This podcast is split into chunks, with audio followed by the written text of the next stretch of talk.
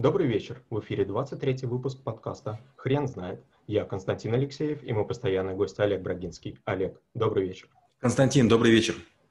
Хрен знает, что такое работоспособность, но попробуем разобраться. Олег, почему работоспособность – это навык? Для того, чтобы делать нечто, необходимо быть к этому способным, готовым, желать. Есть какая-то работа, но все вокруг ходят и думают, не я, не сегодня, или, может быть, само рассосется. А есть другие люди, которые закатывают рукава, с удовольствием выполняют работу, принимают заслуженные аплодисменты и принимаются за следующую неразобранную кучу. Олег, чем работоспособность отличается от личной эффективности?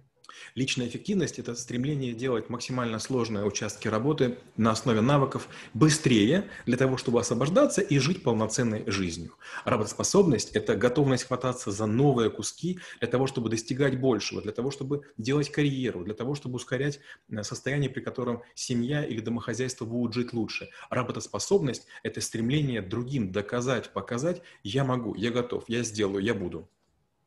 Олег, а как измерить работоспособность? Когда я работал в Германии, во Франкфурте, у меня шеф на похожий вопрос а, сказал следующее. Представь два круга. Первый круг – это для меня кто что сделал, и я вам выделяю сектора, и тебе тоже говорит. Второй круг – это я делю и примерно понимаю, сколько времени на каждого из вас я потратил. И вот если на втором круге ты занимаешь мало места, а на втором много, ты работоспособен. Олег, а как увеличить работоспособность? Во-первых, нужно немножко гореть, то есть не тлеть, не ныть, не депрессовать, а понимать, если ты компьютер включил, к станку встал а, или там за руль сел, значит, давай-ка отработаем, покажем всем задор, а уж потом будем вялыми, ленивыми э, и такими какими-то апатичными. Увеличить только можно решение. Сегодня я отработаю хорошо. Сегодня я буду приятным. Сегодня со мной будет легко. Сегодня я готов делать достижения. Решение делает человека работоспособным. А какие ошибки стоит избегать а, при хорошей работоспособности? В первую очередь усталость. Если вы берете высокий темп, делаете, делаете, делаете, делаете, в конце концов вас заваливают работой. А, чем больше вы делаете, тем чаще вас вспоминают. Вы становитесь лучшим исполнителем. И вот тут важно не ошибиться. В какой-то момент времени нужно намекнуть, что вы планируете карьерный рост. То есть если вас и дальше будут засыпать а, работой, вы вправе ожидать, что рано или поздно вы станете во главе коллектива, получите дополнительные ресурсы для того, чтобы быть еще еще эффективнее. Как направить работоспособность в правильное русло? А нет никакого другого русла. Есть такое ключевое слово «работа». То есть можно быть способным отдыхать, веселиться, а, делать истории в Инстаграм или писать какие-то посты. Болтунов вокруг много. Но люди, которые делают нечто полезное, они занимаются именно, именно работой, в отличие от праздности и демонстрации какого-то образа жизни. А как режим дня и питания влияет на работоспособность?